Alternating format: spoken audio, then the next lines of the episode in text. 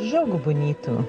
Das schöne Spiel. Der Fußball-Podcast mit Sven Pistor und Burkhard Hupe. Sven, Ja. wusstest du eigentlich, dass das Paarungsverhalten des Ameisenigels mich ganz stark an die Gründerzeit der Fußball-Bundesliga erinnert? Wir reden ja heute über die Gründerzeit der Bundesliga. Weißt du, wie das. Paarungsverhalten des Ameisenigels funktioniert? Naja, lass mich doch mal kurz. Ich bin ja dem Tierreich sehr zugewandt. Weiß ich. Der Ameisenigel hat ja ein Problem. Also mein jüngerer Sohn hatte tierisch Angst vor dem Ameisenbären. Ja. Du redest vom Ameisenigel. Vom Ameisenigel, den gibt es in Europa Aber der hat ja auch. Stacheln, Ja, ne? aber den gibt es in Europa gar nicht. Den gibt es vornehmlich in Australien. Klammern die sich vorne Nein. ausgestreckt, um den Stacheln aus dem Weg zu gehen und diesen einen Stachel zu finden? Nein, das grundsätzliche Problem beim Ameisenigel ist A, dass es sehr viel mehr Männchen als Weibchen gibt. Und wenn es dann zur Fortpflanzung kommt, sind meistens sehr viele Männchen an einem Weibchen interessiert. Und das, Weibchen ist jetzt die Bundesliga? Und es passiert, dann, es passiert dann folgendes, Sven. Das Weibchen marschiert also vorne weg und sendet so Duftstoffe aus, dass die auch wirklich Bescheid wissen, die Ameisenigelfreunde, dass es jetzt bald losgehen kann. Aber es geht dann nicht gleich los, sondern es zieht sich über mehrere Tage eine Karawane von Ameisenigeln durch die Landschaft. Das Weibchen immer vorne weg und die Ameisenigel, die auch paarungswillig sind, laufen also hinterher und sind, müssen jederzeit damit rechnen, dass es losgeht. Und dann irgendwann, meistens nach drei Tagen, der ein oder andere Ameisenigel ist dann schon erschöpft umgefallen und kann nicht mehr weiter marschieren, kommt es dann dazu, dass das Weibchen sich eingräbt und dann bilden die verbliebenen Ameisenigel einen Kreis und graben sich auch ein. Und dann stupsen die sich gegenseitig so lange mit der Nase in diesem Kreis hin und her, bis nur noch einer übrig ist. Und der darf dann zur Bundesliga.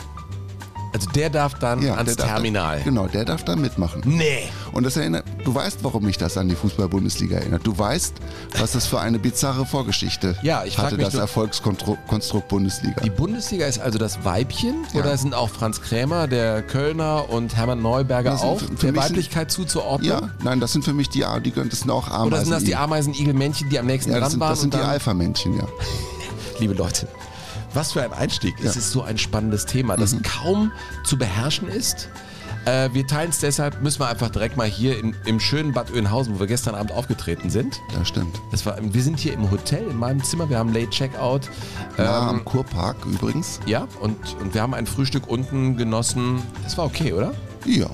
Also du bist derjenige, der so mir immer sagt, du Business-Frühstück, ne? Rührei, ja, wir waren ja gestern Abend dann schon noch dritte Halbzeit mäßig unterwegs. Und da braucht man am Morgen äh, Rührei und äh, Speck. Speck, ja. Und das war gut hier. Ja. Und der Kaffee auch. Und jetzt sitzen wir und äh, das ist ein so großes Thema. Und ich freue mich drauf. In diese Zeit auch einzutauchen. Das wieder, wir haben viele Tondokumente mitgebracht Mhm. und Deutschland in den 50er und 60er Jahren klang einfach anders, Burkhard. Es klang völlig irre und man fragt sich ja, wie international, also heute ist ja klar, heute sind wir ja alle international, aber wie international ist eigentlich Deutschland in den 50er Jahren gewesen und wie international war der Fußballsport, der ja doch sehr zergliedert und regionalisiert gewesen damals ist in viele kleine ähm, Ligen und in mehrere Oberligen und es gibt passenderweise ein Lied dazu, das das ganz gut illustriert. Burkhard? Das ist ein Marsch, ne? Ja. International ist der Fußballsport. International, international. Fußball spielt man hier und man spielt ihn dort. Das ist kolossal, kolossal. Mal in Chile, Uruguay, mal in Italien. Tralala. Da mit der Vespa auf. Guck mal, ist ja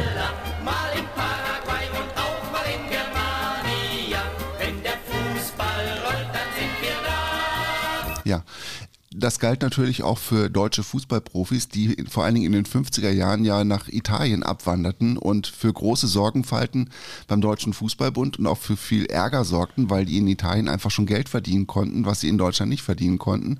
Und das entwickelte sich in den 50er Jahren mehr und mehr zum Problem, dass deutsche Fußballprofis sich dachten, hey, wenn ich was kann, dann ist es Fußballspielen und wenn ich damit Geld verdienen kann, umso besser. In Deutschland geht es nicht, also gehe ich nach Italien. Da ist sowieso noch schöneres Wetter und dann mache ich das. Und das wurde auch äh, zu einem der drängenden Probleme dieser Zeit. und war letztendlich auch mit ausschlaggebend dafür, dass es dann irgendwann doch in, mit einer Zielstellung Bundesliga losging äh, im deutschen Fußball. Aber das sollte ja ein bisschen dauern. Absolut. Also das, äh, das muss man ja auch sagen. Äh, wir sind natürlich in einer Zeit, ja, äh, Deutschland war vor dem Aufbruch in den frühen 60er Jahren, äh, ausklingende Adenauer Zeit. Man hatte das Wirtschaftswunder hinter sich gebracht. Man war froh, dass wieder eine Ordnung da war. Und ich glaube, das war auch im Fußball zu spüren, dass die Leute überhaupt sich nach Struktur und Ordnung sehnten. Und wenn dann jetzt schon die nächste ungewisse Revolution kommt, äh, konntest du ja nicht alle Leute mitnehmen. Nein, das stimmt. Also man muss nach diesen Umwälzungen in den 30er Jahren, nach dem Zweiten Ich habe einen Weltkrieg. Checkout. Jetzt kam eben, war das die Reinigungsfrau? die Ich schon habe rein ich wollte? hab die, ich hab, die war ganz verschreckt und ist gleich wieder raus. ja, ne? Ja. Ja, liegt an dir, die hat dich nämlich gesehen. Das stimmt. Dann mach mal weiter, mach mal weiter. Ja, was ich sagen wollte, ist, dass es, dass man ja versuchen muss, auch irgendwie den Zeitgeist aufzuspüren aus den 50er Jahren. Das ist, selbst wir waren damals noch nicht geboren. Und Ist bei ähm, dir kaum zu glauben. ja, aber man, wir versuchen das ja trotzdem irgendwie zu fassen. Und ich glaube, wenn man sagt, dass die Menschen einfach eine große Sehnsucht nach Stabilität hatten und für diese Stabilität stand natürlich der, der Kanzler Konrad Adenauer und der hat dann, als die Bundesliga kam, passenderweise in dem Jahr 1963, seine letzte große Rede äh, vor dem Deutschen Bundestag gehalten, bevor er dann abgedankt hat. Nun, meine verehrten Damen und Herren, möchte ich Ihnen allen nochmals danken, dem einen mehr, dem anderen weniger. Ja, ich möchte übrigens, wenn, wenn ich irgendwann vor dir verscheiden sollte, Ja. wenn du dann irgendwann an der, an der Grube stehst, in die ich hinabgelassen werde, dann möchte ich genau, dass du diesen Satz Mehr nicht. Ja. Soll ich einfach den großen Konrad Ja. Adenauer zitieren? Wir haben ja eine Wanderung mal gemacht und sind dann Röndorf. in Röndorf äh, in, einem, in einer Konditorei gewesen. Das war und das toll, war oder? so unglaublich. Da Mit, liefen, den, mit, den, mit den älteren Damen, ne? die hatten ja auch noch so einen Kittel an. Ja, so einen richtigen Hausfrauenkittel. Hausfrauenkittel Aus den 50er Jahren. und man bekam da noch eingelegtes Ei und äh, Gurken und das war alles wie in den 50er Jahren stehen geblieben. Es war toll, nur äh, wir konnten nicht in das Haus von Konrad Adenauer, hatten wir uns nicht angemeldet und da, ja, müssen wir nochmal machen. Ja. Ähm, ja, dieser Konrad Adenauer äh, ist natürlich, äh, hat er seine Zeit gehabt nach dem Zweiten Weltkrieg. Und, und eine Sache ist ja ziemlich augenscheinlich gewesen, dass seine Zeit zu Ende ging. Wurde auch deutlich, als der junge John F. Kennedy in Berlin war. Konrad Adenauer war in der Bundeshauptstadt Bonn. Ich meine, er kam da aus der Region. Was für ein Wunder, dass das die Bundeshauptstadt wurde. Ähm, musste er dann nach Berlin und fuhr ja im offenen Wagen zusammen mit Willy Brandt, dem damaligen Oberbürgermeister von Berlin und John F. Kennedy durch die Straßen. Und in diese Zeit, das muss man sich mal vorstellen, also ihr merkt es auch Leute, wir wollen das so zeithistorisch einordnen, gab es Leute, die für Aufbruch standen, so wie Willy Brandt, mehr Demokratiewagen, kam zehn Jahre später, John F. Kennedy sowieso als Demokrat, die fuhren da, verstanden sich und ja, John F. Kennedy hielt natürlich eine legendäre Rede. who has symbolized throughout the world the fighting spirit of West Berlin. Today, in the world of freedom, the proudest boast is, Ich bin ein Berliner. ja, vor dem Berliner, vor dem Rathaus in Berlin-Schöneberg ist es gewesen. Ich kriege echt eine Gänsehaut. Das Ja. ist jetzt nicht gespielt, wenn ich das so höre. Ja. Und wenn du dir dann überlegst, dass er vier Monate später erschossen wurde, Ja. Das ist schon krass, ne? Das sind so die ähm, großen Kräfte, die, die äh, ich sag mal, Konservativen, die gesagt haben, nein, wir müssen Dinge bewahren, auch im Fußball. Die hat es ja gegeben, da werden wir das herausarbeiten. Es gab ja auch viele Bundestage zuvor, wo äh, so diese Zusammenführung von Oberligen scheiterte. Äh, aber äh, schlussendlich gelang dann schon der Sprung hin zur Bundesliga-Gründung, die dann eine riesen Erfolgsgeschichte wurde. Sie war aber auch eine Notwendigkeit, hat übrigens auch mit einer Krankenkasse aus dem Rheinland zu tun, aber dazu später mehr. Ja, lag wahrscheinlich auch daran, dass es insgesamt sich eher um eine Zangengeburt gehandelt hat bei der Fußball-Bundesliga. Zangengeburt. Aber es war wirklich so. Ja.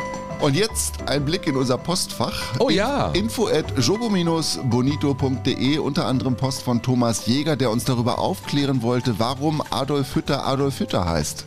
Ja, du hast da ja, also man muss immer vorsichtig sein mit Witzen, mit Namen. Ja, ich habe da so ein bisschen ähm, gemutmaßt, muss man sagen, und habe gesagt, dass es schon irgendwie schwierig ist, sich einen anderen Hintergrund vorzustellen als einen braunen Hintergrund, wenn eine Familie, die Hütter mit Nachnamen heißt, in Österreich ihr Zuhause war, ihr Kind nach dem Zweiten Weltkrieg geboren Adolf nennt. Ja. Da liegen ja, das ist ja einfach so naheliegend, da diese Schlüsse zu ziehen. Mehr hast du auch nicht gesagt. Nein. Also, ne? Aber und dann hat Thomas Jäger sich aber gemeldet und Ja. hat uns einen Link geschickt zu Radio FFH. Mhm. Als Adi Hütter nämlich bei Eintracht Frankfurt äh, noch in Amt und Würden war, war er Studiogast bei den Kollegen von FFH und hat genau darüber ähm, geredet, warum er Adolf heißt und dass ihm das auch nicht besonders behagt. Man kann sich vielleicht vorstellen, dass man, wenn man diesen Namen bekommt, dass man vielleicht äh, nicht 100% glücklich ist. Als Kind merkt man es ja noch nicht. Es ist deswegen so zustande gekommen, weil meine Eltern wollten mich natürlich irgendwo anders taufen, aber von meinem Vater, der Bruder, der ist dazu mal mit 27 Jahren äh, von einer Steinlawine tödlich verunglückt und meine Oma wollte dann unbedingt noch einmal einen Adolf in der Familie haben. Ah, okay. Ja. Ja, äh, dann, dann ist es so. Ich finde es trotzdem schwierig, aber da kann, dafür kann der Adi Hütter ja nichts. Überhaupt nichts. Ne? Nein. Also trotzdem, was heißt trotzdem? Nein, dafür vielen Dank. Das ist, finde ich, super, dass ihr euch dann solche Gedanken macht und dass ihr uns dann auch äh, dann einen Link dazu schickt. Und auch nochmal einen herzlichen Dank an die Kollegen von FFH. Ja, das ist sowieso eine wechselseitige Geschichte hier. Ich meine, wir merken, äh, ihr seid da draußen mit uns zusammen eine Community. Ihr nutzt äh, info at jogo-bonito de sehr gerne, Burkhard, oder? Also es kamen jetzt in letzter Zeit sehr viele tolle Mails. Wir danken euch ganz herzlich. Das ist Treibstoff für unseren Podcast und natürlich auch der Club de Jugadores. Und da schreibt uns äh, Hanna äh, Stohlmann, lieber Sven, lieber Burkhard, auch von uns ein riesiges Dankeschön für diesen tollen Podcast. Wir hören seit Anfang an mit und freuen uns über jede einzelne Folge. Gerade haben wir endlich gespendet. Leider wurde die von uns aus Gründen Zwinker Zwinker gewählte Summe von 19,48 Euro nicht genommen und automatisch auf glatte 19 Euro abgerundet. 48, was war? Gründung 1. FC Köln, du Affe. Meine Herren, ey. Wie auch immer, es kommt von 48 seid ihr erst gegründet worden? rot-weißen Dann gibt's euch ja noch Herzen. gar nicht so lange. Äh, liebe Fans des 1. FC Köln, ich werde Burkhard hier im Hotelzimmer auf die Streckbank legen, wenn wir durch sind, der Vollidiot. So, das schreibt uns Hanna zusammen mit ihrem Holger und das eint uns, liebe Hanna. Äh, du hast auch zwei Jungs, die heißen Lasse und Mats. Nee. Wie meine. Ja, wie schön. Ja, cool. Vielen Dank. Ja. Äh, ja, der Club de Jugadores, wer schon drin ist, äh, ist, ja, wir erwähnen alle namentlich in unseren Danksagungen in den Show Notes. Und äh, wenn ihr noch nicht dabei seid, dann kommt einfach dazu, äh, gebt euren Teil dazu, dass wir das hier alles so machen können. Und wir freuen uns immer noch auf diesen wunderbaren Auftritt. Es gibt noch Tickets. Ja. Tatsächlich, aber es ist wirklich auch schon. Äh, Es ist- wir sind jetzt wirklich schon. Ja, es ist Ganz, schon fast voll. happy. Ja, Ja, wir sind sehr, sehr happy. toll. Aber ihr könnt noch ähm, Karten kaufen für unseren Auftritt am 13. Juni. Äh, Jogo Bonito live on stage in Neu-Ehrenfeld, ein toller Stadtteil in Köln. Da kann man auch abends schön was essen gehen. Und äh, ich bekam sogar die Anfrage, ja, da will jemand kommen. Äh, Sven, gib mir mal Restaurant-Tipps. Ich muss da nochmal gucken. Aber ehrlich gesagt, du stolperst nur aus der Kirche raus, musst ein bisschen rumgehen. Das sind so viele Kneipen und so viele gute Restaurants. Leute, ich mache mir da keine Sorgen um euch. Ja. Geschrieben hat uns auch wieder unser lieber Kollege vom Nordkurier, der Thomas Krause, der da als Redakteur arbeitet Ah, ja. in äh, Neubrandenburg. Und der hat uns eine Geschichte geschickt über den brandenburgischen Pelé. Über Suleiman Sherif, der beim Yo. SC Neubrandenburg spielte, als erster Farbiger. Und in der DDR-Oberliga damals. Und das ist eine ganz wunderbare Geschichte. Das Bild ist auch toll, Ja, ne? und es hat mich auf die Idee gebracht, Sven, wir sollten mal irgendwann vielleicht schon beim übernächsten Mal oder so einfach eine Geschichte darüber machen, die vielleicht unter der Überschrift steht, unter fremder Fahne. Also weißt du, weil es gibt einfach auch, ich habe viele, wir haben auch noch eine andere Geschichte gekriegt von einem Deutschen, Unter fremder Fahne. ja, der beim KV Mechelen, ein deutscher Fußballer, der beim KV Mechelen auch Europapokalsieger geworden ist, was wir gar nicht mitgekriegt haben bei unseren vielen Folgen, die wir gemacht haben über den Pokal der Ja, Pokalsieger. gerne, können wir so nennen, machen wir. Unter fremder Fahne, das finde ich ist ein schöner Titel. Ja, weil die Lebensgeschichten so toll Ja, sind. die sind ne? irre. Die ja. Also Thomas, vielen Dank dafür und äh, nach wie vor großes Lob. Der Nordkurier hat eine ganz tolle Aufmachung, gefällt mir echt gut. Wäre meine Zeitung, wenn es sie in Köln gibt. Naja, es ist auch, wir sagen mal ganz herzlichen Dank an alle äh, Printjournalisten äh, und Journalistinnen, äh, denn das ist natürlich für uns auch in der Archivarbeit das Futter vieler Geschichten und da sind so viele schon recherchierte Geschichten. Äh, und da können wir uns drauf stützen und das lesen und deswegen ganz herzlichen Dank für viele, die so viel Mühe und Genauigkeit in diesen Beruf reinbringen, dass wir das hier so erzählen können. Ja, bei Genauigkeit schielst du dann auch direkt zu mir rüber, weil du weißt, was jetzt kommt. Es ist selten, es ist zum ersten Mal in unserer Freundschaft, dass du hier so Ja. zu Kreuze kriechen Ja. musst. Wusstest du eigentlich, Sven, was die Kakorafiophobie ist? Kakoraphobie, Phobie. Hm? also Kakoraphio, also Kakophonie, Kakorafiophobie. also hat was mit Lautstärke zu tun? Nein, das ist die Angst vor abnormalem Versagen. Und ich möchte mich damit durch. Abnormales Ja. Versagen? Ich möchte mich damit durchaus selbst geißeln, weil mir einfach in der letzten Fo Was lachst du so schäbig? Abnormales. Das ist die Kakorafiophobie. Das ist doch klar. Und ich muss, ihr habt, jetzt, wisst ihr, ich wache, ich bin zuletzt morgens aufgewacht und habe, Du wenn musst dich wieder, mal durchmessen lassen, wenn Alter. wieder, Letzte, das mit den, den Schnecken mit den zwei Köpfen, das hatten mir auch schon alle gemacht. ja, Lass noch- dich mal durchmessen, mehr Junge. auf- Was ist mit dir noch, los? Ich habe noch mehr im Köcher, mein Freund. So, und das, ich bin morgens aufgewacht, Sven, und dachte hoffentlich nicht schon wieder Mails. Früher habe ich gedacht, oh toll, Mails an Jogo. Ja, und jetzt heute denke ich, oh Gott, nein, das, wahrscheinlich habe ich wieder Mist gebaut. 1938, Ja. der Treffer fiel in der ersten Halbzeit. So. Nicht in der zweiten. Also, Everton statt Eva Nilsson, der das entscheidende Tor geschossen hat gegen Werder Bremen, als sie 2002 Meister geworden sind. Ich war im Stadion und habe Eva Nilsson und Everton durcheinander gebracht. Geht gar nicht. Das erste Pokalfinale in Berlin und danach gab es ja nur noch Pokalfinals in Berlin, war nicht 89 mit Dortmund, sondern 85 mit Bayer Oerdingen gegen Bayern München. So, und das Allerschlimmste aber, alles aus der letzten, alles aus der letzten Folge. Alter, Und jetzt kommt das Schlimmste. jetzt kommt das Schlimmste. Was dein Krankheitszustand oder deine Phobie Ja, jetzt meine. Kakorafiophobie. Ne? Die Angst vor Was du falsch Versagen. Was hast du falsch gemacht, Ich habe Ernst? Kuzorra einfach zehn Jahre älter gemacht, als er tatsächlich geworden ist. Ich habe gesagt, der Mann ist 94 geworden, es waren aber, er ist aber 84 Und das war die geworden. Rede auf seinem 90. Geburtstag. Und ich sagte, boah, der ist aber noch echt auf Ja, dem Punkt, der genau, Junge. ja. Aber das war sein 80. Ja, Geburtstag? mhm. Und wie, der ist wie alt geworden? 84. Ja, aber ist der jemals, ich finde, er ist eigentlich nie von uns gegangen, er ist immer geblieben. Also von daher ist er ist zeitlos, Ernst Kuzorra. Man muss ja auch sagen, dass Ernst Kuzorra in den 30er Jahren vermutlich einer der ersten deutschen Fußballer gewesen ist, der vom Fußball auch schon richtig gut leben konnte. Bei Schalke 04.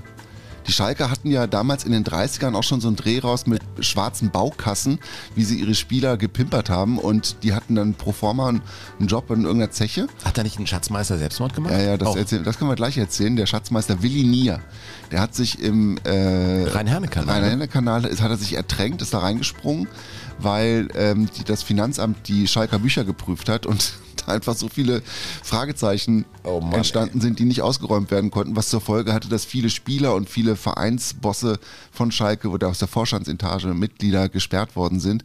Schalke wirklich an den Rand des Ach, und der der Nier Existenz. war am Wickel. Ja, ja. Genau, und der hat sich geschämt. Der hat sich Drama. es war damals gang und gäbe und die Schalke hat's erwischt. Das war das Schlimme. Und der Ernst Kuzorra, der ähm, ja irgendwie auf dem Papier auch als Bergmann unter Vertrag stand auf Schalke, hat mal gesagt, mit der Kohle, die ich aus der Erde gehauen habe, hätte man noch nicht mal einen Wasserkessel heiß machen können. So hat die Legende von den Kumpeln, die aus dem Schacht auf den Platz gehen, ja? Ja, Glück auf der Steiger kommt. Aber das ist interessant, was du der mit dem Schatzmeister sagst aus den 30er Jahren, der sich da äh, ja selbst äh, ums Leben gebracht hat. Äh, äh, Hermann Neuberger, und das ist so ein kleiner Klammer für das, was heute hier passiert mit der Gründung der Bundesliga, der sagte bei seiner äh, Rede äh, bei diesem DFB-Bundestag rund um die Gründung, das stand ja zur Abstimmung, es wurde dafür gestimmt, schlussendlich, der sagte äh, zu den Motiven, diese Profiliga zu gründen, wir wollen, dass unsere Vereinsvorstände wieder ruhig schlafen können. Wir wollen ihnen eine Chance geben, wieder ehrlich zu werden. Das ist der tiefste Grund für die Gründung der Bundesliga. Das ist schon interessant, oder? Diese Klammer zwischen, zwischen dem Vorfall da am Rhein-Herne-Kanal und jetzt diesem Motiv, einen neuen Rahmen zu ähm, ja, installieren im deutschen Fußball. Ja. Hat Ich ja seine Vorgeschichte mit der Gründung. Ja, absolut. Also man hat es hat immer wieder Versuche gegeben, eine einheitliche Liga in Deutschland zu etablieren. Das gab es ja in England, muss man sich mal vorstellen. In England gab es schon 1888 eine einheitliche Liga, in der man Geld verdienen durfte. 1888. Und jetzt sind wir 70 Jahre später, 1956 beispielsweise, da gab es dann auch schon wieder Versuche. Es gab in den 30ern, kurz vor der Machtergreifung der Nationalsozialisten, gab es auch schon den Versuch, eine Reichsliga damals, so war der geplante Titel, zu etablieren. So 32, 31, 32. 32, genau. Und das hat man aber gemacht, weil es da bei verschiedenen Vereinen gab es so Abwanderungstendenzen. Also man wollte sich vom DFB lösen und ein eigenes Berufsspielertum ins Leben rufen in, im Gebiet ähm, des Deutschen Reiches und wollte dann diese Reichsliga gründen und das wollte der DFB natürlich nicht zulassen und hat dann versucht, irgendwie so einen Kompromiss herzustellen. Und als die Nazis dann natürlich ans Ruder kamen und die Gleichschaltung des Sports stattgefunden hat, ähm, hatten die natürlich gar kein Interesse mehr daran, die ähm, diese, diese erstmal den Professionalismus und auch eine einheitliche Liga. Aber die. Internationalität wollte man dann vielleicht gar nicht. Es war eher dieser Genau. Kle Kleinstaat-Gedanke. Genau, ne? absolut, ja. Das änderte sich dann kurz vor Ausbruch des äh, Zweiten Weltkrieges nochmal, als nämlich die Nationalsozialisten dann auch irgendwann, das waren ja in der Regel in der, in der obersten Führungsebene, waren das ja keine Fußballfans. Mhm. Ne? Also da gab es diese Fußballaffinität, ist da so nicht, gab, war einfach nicht, Motorsport eher. eher Motorsport Mhm. und Boxen. Und ähm, da hat man festgestellt, ey, beim Fußball, das, der bewegt tatsächlich die Menschen und man kann da schon auch beein mit beeinflussen und damit so eine Gemütslage herstellen. Ja. Und äh, die deutsche Fußballnationalmannschaft hat ja 36 bei den Olympischen Spielen in Berlin fürchterlich auf die Backen gekriegt, 0-2 gegen Norwegen verloren. Das einzige Spiel, was Adolf Hitler gesehen hat in seinem Leben und hat dann 1938 als großdeutsche Auswahl mit den Österreichern zusammen äh, bei der Weltmeisterschaft in äh, Frankreich ja auch nochmal fürchterlich auf die Füße gekriegt, ist er gleich im ersten Spiel gegen die Schweiz im Wiederholungsspiel ausgeschieden. Und daraufhin gab es dann auch wieder Bestrebungen, eine Reichsliga einzuführen, damit die besten Fußballer sich regelmäßig mit den besten Fußballern von anderen Mannschaften messen konnten. Das Motiv war, weniger Mannschaften zu haben, die aber auf Top-Niveau gegeneinander Absolut. spielen zu lassen, um im Prinzip die Leistung äh, mehr zu betonen und eine größere Leistungsdichte in eine Liga zu bringen. Äh, Das ist ja etwas, was dann äh, später dazu führte, dass äh, Sepp Herberger äh, der spätere Bundestrainer, der ja auch äh, in den 30er Jahren schon aktiv war als Trainer und vieles erlebt hatte auch, als, ja, war er eigentlich Halbprofi oder Amateur? Ich meine, der war ja auch so eine Figur, Burkhardt, äh, die unter dem Amateurstatut gelitten hat in Mannheim. Naja, der, genau, der ist äh, als Fußballer in Mannheim in den 20er Jahren sehr erfolgreich gewesen, wurde auch Nationalspieler und hatte dann, äh, ich glaube 1900, hm, nagel mich nicht fest. Das kann vor ich nicht. In Vor, dem Fall kann ich dich nicht festnageln. vor allen Dingen nicht nach der letzten Folge. Also irgendwann in den 20ern, ich also glaube, geht mal davon aus, liebe Jogadores, ich glaube, dass das der stimmt. hieß, ich glaube, der hieß Josef Herberger. Ja. Und der wollte von irgendeinem Mannheimer Verein zu irgendeinem anderen Mannheimer Verein und hatte dann schon Handgeld angenommen und ist dann aber zu einem anderen, anderen Mannheimer Verein gegangen. Also es waren drei Mannheimer Vereine involviert. Er wollte zu Verein B, hat von B Geld bekommen und ist dann aber zu C gegangen, woraufhin B verpetzt Also hat. von Vorwärts Mannheim zu Rückwärts Mannheim und dann bei Standard Mannheim am Ende angedockt. Nein, aber Herberger war ja derjenige, der äh, und ist gesperrt worden danach. Ne? Also er hat richtig, ähm, richtig dafür äh, bluten müssen.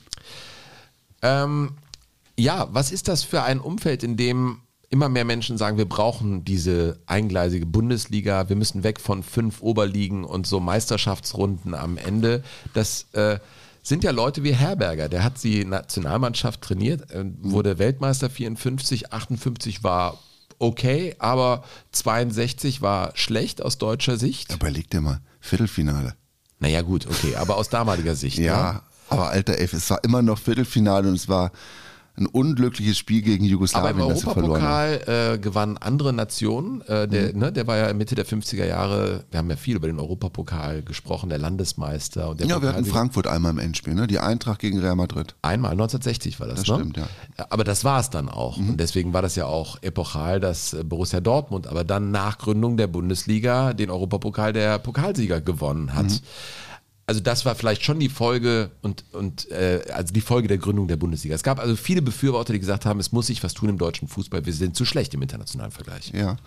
Um das vielleicht mal ein bisschen plakativ zu machen, 1954 auf dem Weg zum WM-Wunder von Bern. Die deutschen Sp- Nationalspieler, die in Kaiserslautern unter Vertrag standen, die Vertragsspieler nannte man die ja damals, es waren ja fünf an der Zahl, die haben in der regulären Saison, als sie im Finale dann gegen Ungarn spielen, auf dem Weg zum Finale gegen Ungarn, haben sie unter anderem gegen den VfR Kirn, den ASV Landau und den FV Speyer gespielt. Also nicht gegen diese Vereine, Ja. aber das war der Liga-Alltag für die späteren Weltmeister. Und dann weißt du, warum das eigentlich zwingend notwendig gewesen ist, das zu verschlanken. Man hatte 1933 noch 700 Erstligisten. 700. Unglaublich. Was für eine Zahl. Ja, und du hattest in den 50er Jahren durch diese fünf Oberligen und die und, äh, und Berlin hattest du insgesamt zweieinhalbtausend Vertragsspieler. Ja, da, aber dann, es ist ja logisch, dass da nicht die Leistungsdichte so sein kann, wie sie in der Bundesliga dann ist. Das heißt, die Konzentration der Kräfte war rückblickend ein absoluter Glücksgriff für den deutschen Fußball.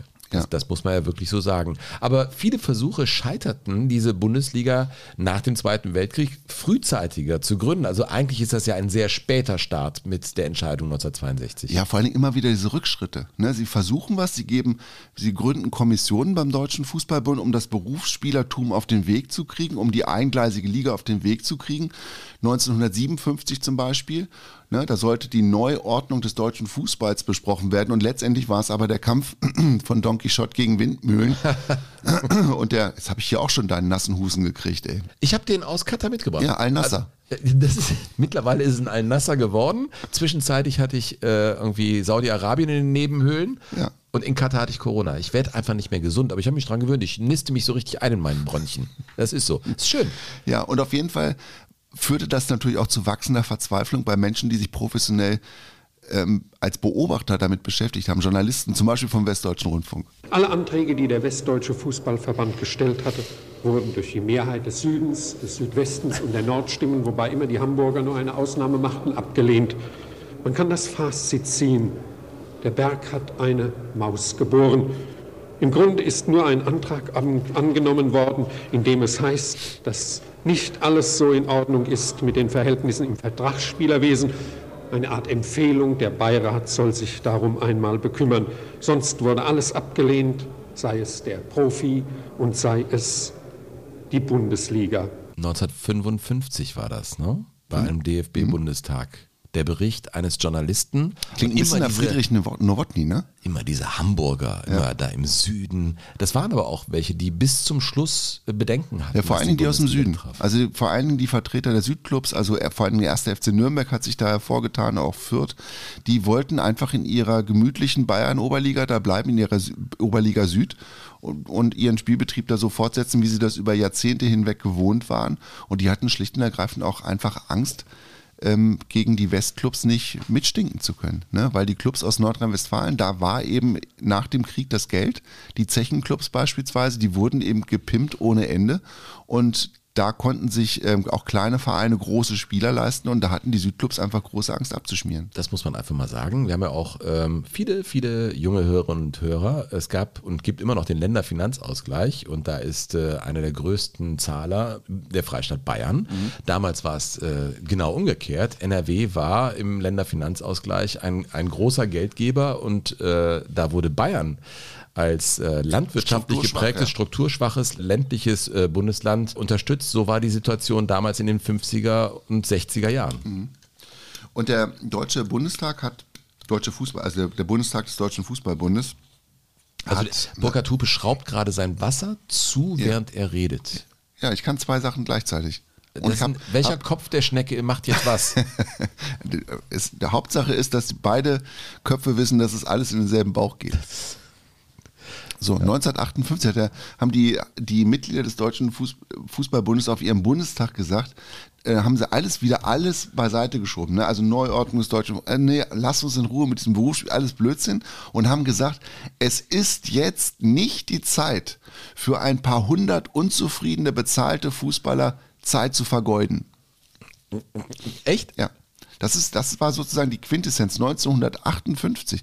Passt natürlich auch wieder in die Zeit. Wenn wir gerade nach Adenauer gehört haben, der Wahlkampf von Konrad Adenauer stand 1957 unter der Überschrift Keine Experimente. Ja. Und ja. das war das Leitmotiv dieser Zeit. Ja gut, Burkhard, ich meine, der Zweite Weltkrieg war 13 Jahre her. Hm. Da hatten die natürlich ein Bestreben nach bewahren, das, was wir uns jetzt wieder aufgebaut haben, dass wir uns sonntags wieder äh, unser Hähnchen leisten können, dass wir nicht mehr Margarine, sondern wieder Butter auf dem Tisch haben und dass man wieder einen Bauch hat und so. Man wollte Dinge, den Status quo nicht verändern, weil wir mitten im Wirtschaftswunder, warum jetzt die nächste Veränderung? Also da kann ich mir schon vorstellen, dass da Leute gesagt haben, lasst uns da, also nicht, dass ich Konservative da nachvollziehbar und toll Nein, finde. es geht ums Reinfühlen einfach in die Zeit, in, in den die Zeit Zeitgeist einfühlen, dass man da Widerstände hatte und das war einfach da noch nicht aufzubohren, das Thema. man muss ja vielleicht auch mal erklären, was, wie, wie der Fußball in den 50ern organisiert gewesen ist, also was eigentlich ein Vertragsspieler gewesen ist. Die Vertragsspieler in den 50ern, die durften ja schon ein bisschen Geld verdienen, also sie durften 300 Mark im Monat durften die kriegen, dann noch, kamen noch Prämien dazu und natürlich gab es auch unter der Hand was, aber die mussten alle, das war verpflichtend, da stand in diesem Vertrag drin, die mussten alle einen Beruf ausüben und sie mussten nachweisen, dass das, was sie auf dem Fußballplatz machen, wirklich nur nebenher passierte. Also in der Hauptsache mussten sie ihren Beruf ausführen.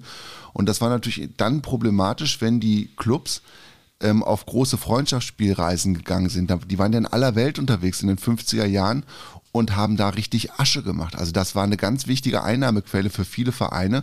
Und da musste sich auch der Präsident des ersten FC Nürnberg, Ludwig Franz, musste sich rechtfertigen. Der war ein strikter ähm, Gegner der Fußball-Bundesliga, später dann nicht mehr, aber am Anfang schon.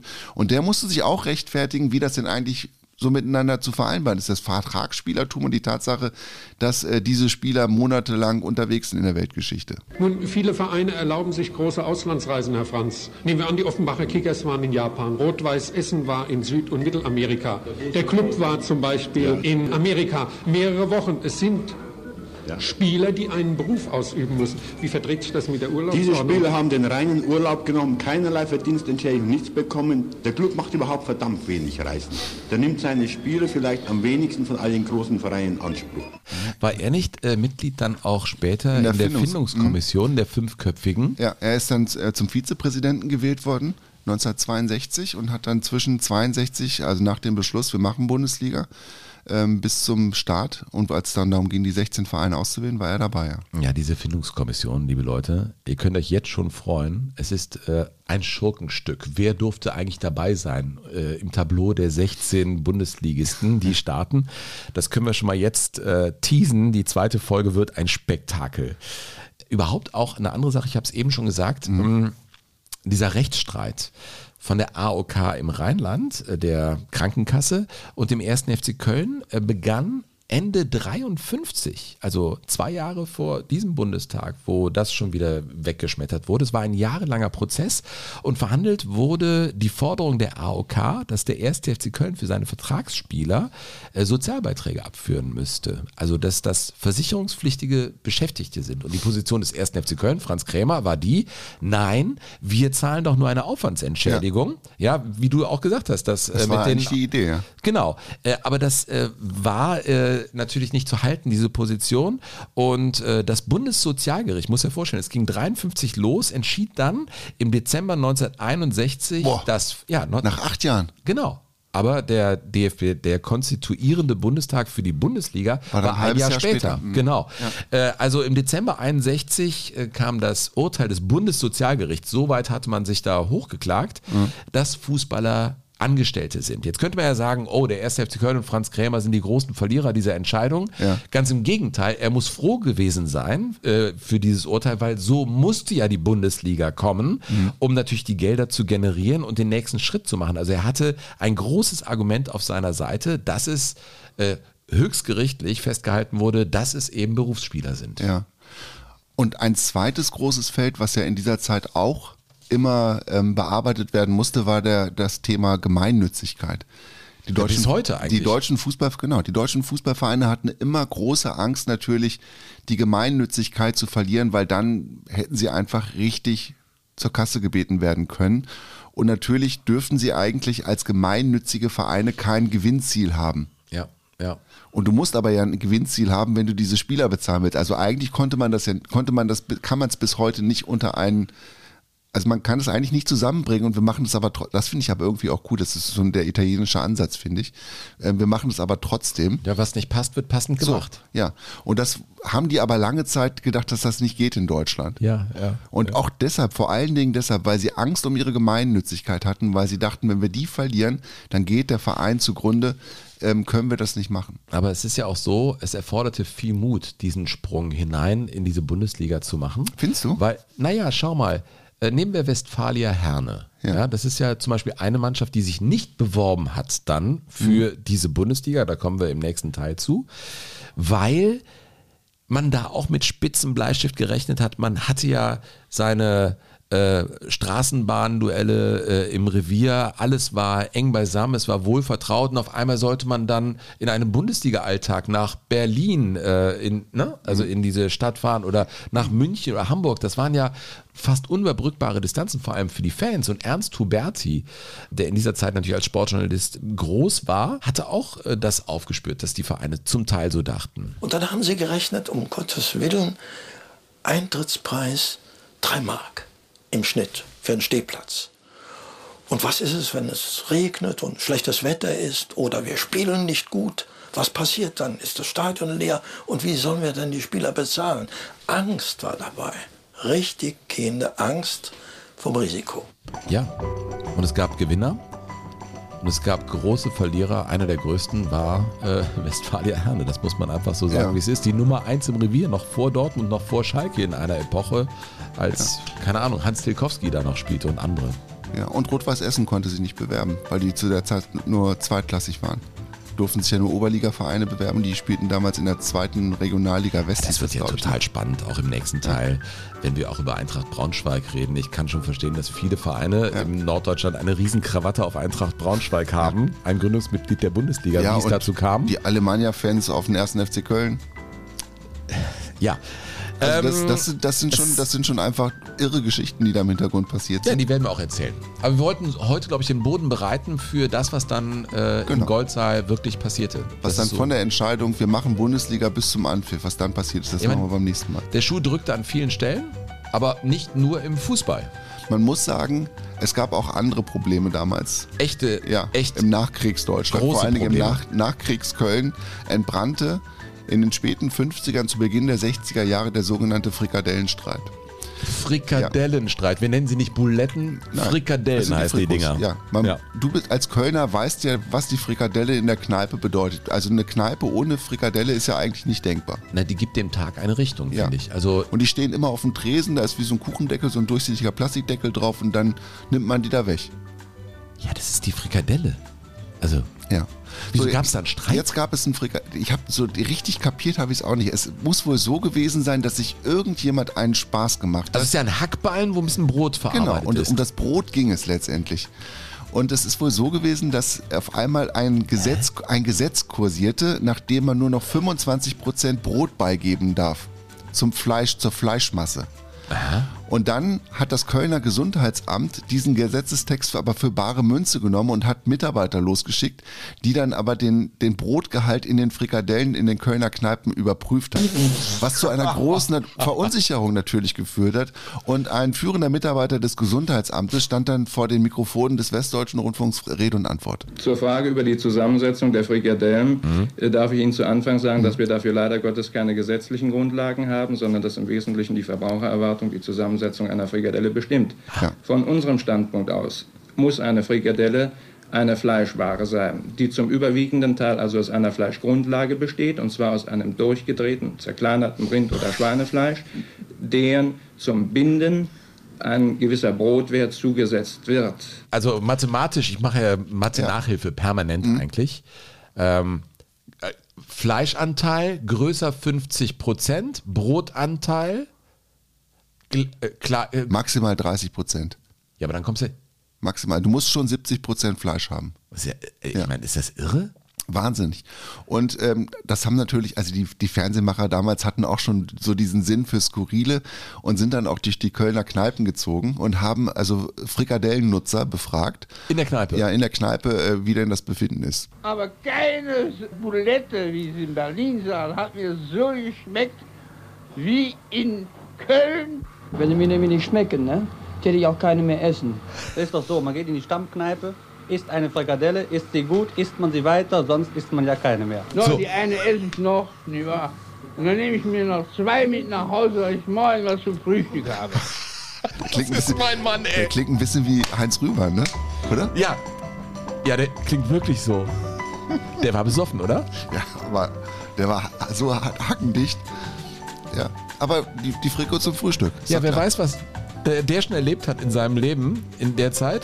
Und dann war die Frikadelle und das Kölsch sein Glück. Oh Mann, die 60er Jahre, Burkhard. Ja. Du, wir haben äh, Mails bekommen. Das, also natürlich können wir nicht alle äh, vorlesen, aber ähm, Aber es einige- waren jetzt nach den Sonnenkönigen, waren es wirklich, also so viele Mails haben wir noch nie gekriegt. Nein. das ist wirklich toll. Ähm, Also wirklich. Hallo, ihr zwei, schreibt Andreas Zweikle aus Stuttgart. Äh, wow, in der letzten Folge habt ihr mir einen besonderen Moment geschenkt. Am Ende der Story über Elton John habt ihr eingespielt, wie die Fans vom FC Watford Rocket Man im Stadion gesungen haben. Ich habe übrigens geguckt, es äh, war rund um die Apollo-Mission. Mhm. Der Songtext, der geschrieben wurde und es ging um einen kleinen Jungen und irgendwie den Weg hinaus in die Welt. Aber ich glaube, die Interpretation von mir ist zulässig. Dafür ist Popmusik da, dass man, ne?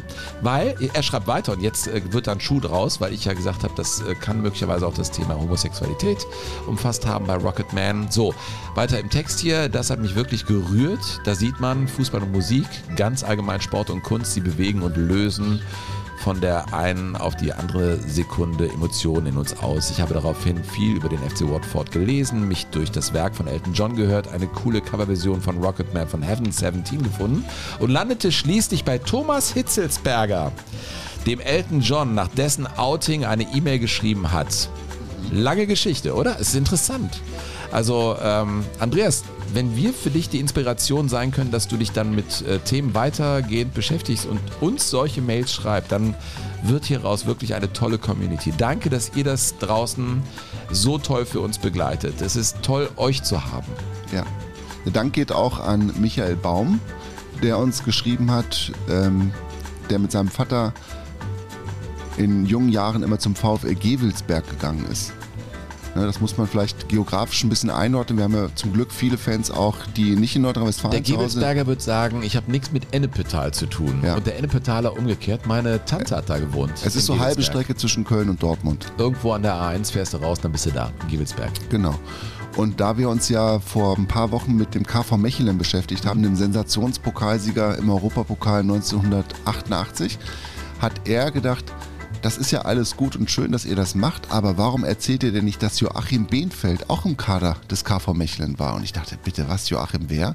Joachim Behnfeld, der aus äh, Gewelsberg stammte und der dann über Umwege beim KV Mechelen ge- gelandet ist, weil er es bei den Bayern nicht geschafft hat und der ein Local Hero gewesen ist in Gewelsberg, von dem wir noch nie was gehört haben, der in Mechelen sehr erfolgreich gewesen ist.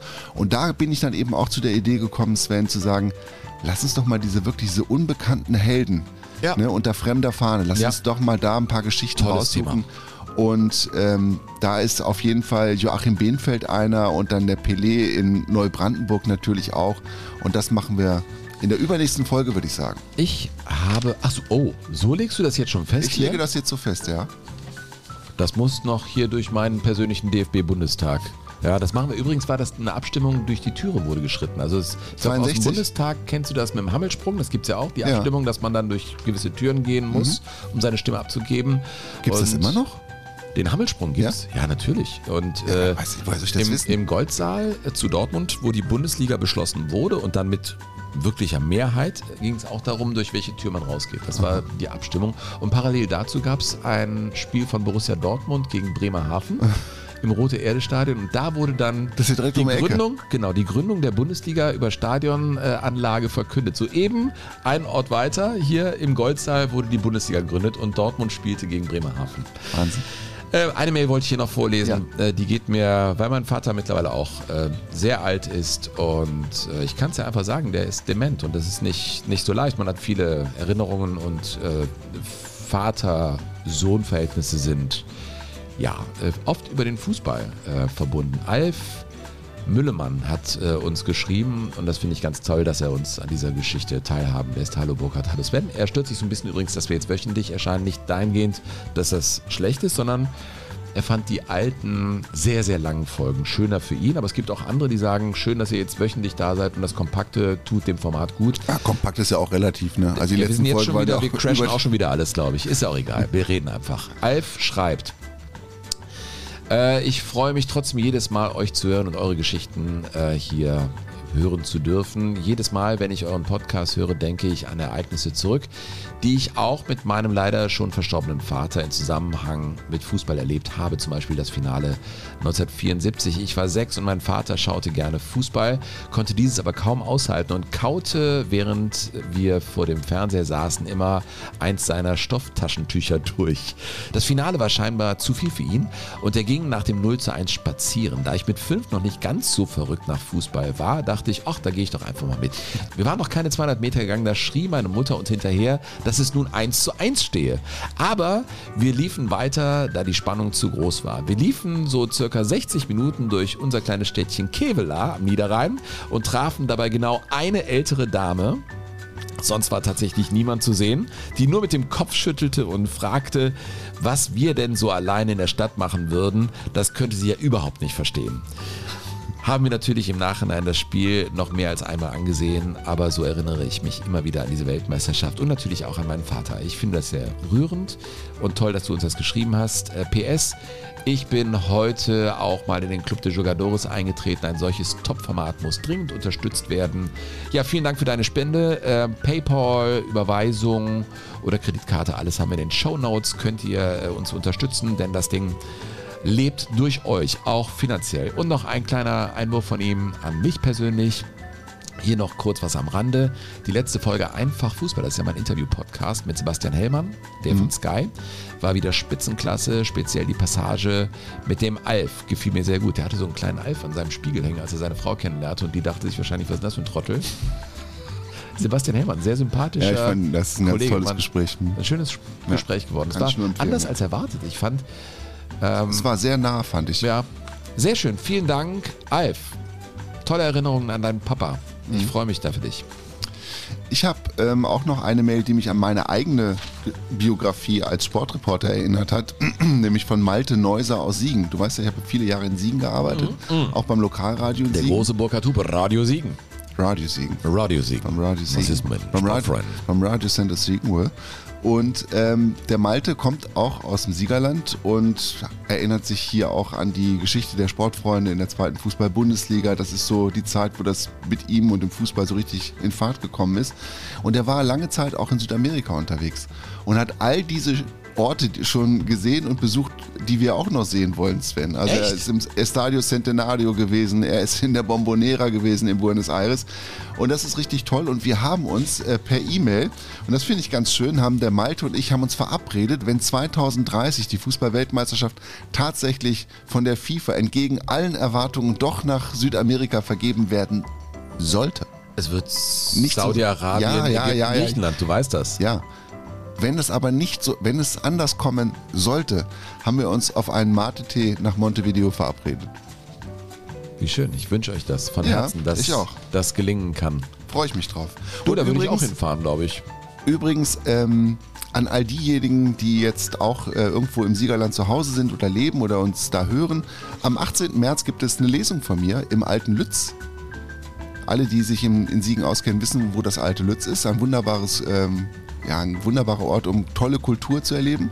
Und da mache ich eine Lesung. Ja, dann gibt es da auch eine Shownote, die wir reinpacken können? Gibt es einen Ja, Vorverkauf von es. Karten? Dann machen wir das auch in unsere Shownotes. wir Burkhard, du liest da, also wer Lust hat, Burkhard. Fußballlesung. Ich glaube, es wird ein ganz schöner Abend. Ist vor allem inhaltlich. Ich bin ja nicht dabei, dann wird es halt inhaltlich. Es wird inhaltlich, ja. Ja, sehr gut. Ja. Und es wird sprachlich auch geschliffen. Ach du, es ist mir doch scheißegal. So, ähm, wir sind in der. Wie, ach so, aber der Titel, der ist mir doch heute zugeflogen in einer spontanen äh, Brainstorming-Runde.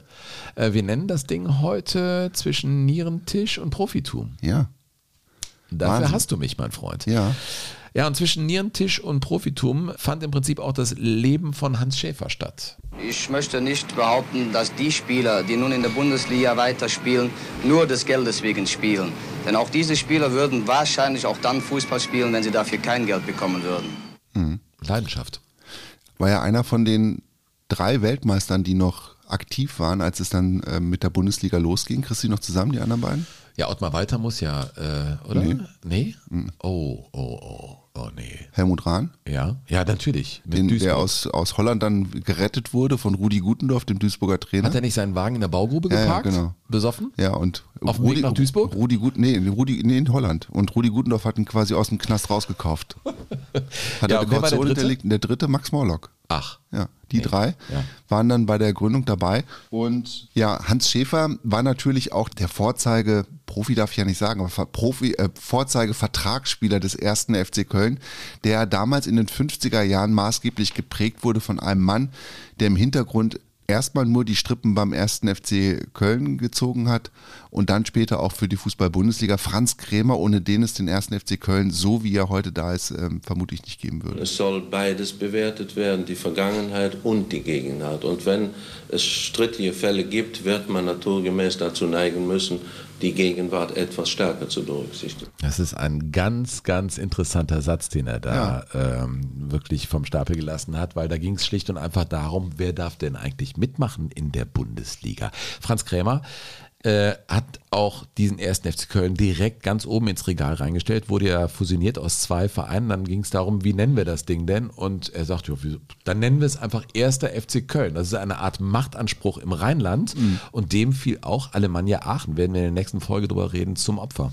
Ja, weil er nämlich damit, ja, es wurde so lange hin und her gerechnet, bis das Ergebnis endlich passte und Alemannia Aachen einfach dann ja vor die Tür geschoben wurde, weil der erste FC Köln dachte, Aachen, das ist ja nur wie viel Kilometer weg, 80 und der ganze Einzugskreis, ganze Einzugsgebiet Alemannia Aachen, das äh, kommt dann nach Köln und macht unser Stadion voll, weil man ja auch einfach sagen muss, hat der Ernst Huberti vorhin auch gesagt, das war einfach die Einnahmequelle Nummer eins. Ne? 90 Prozent der Einnahmen wurden über Zuschauereinnahmen generiert. Ja.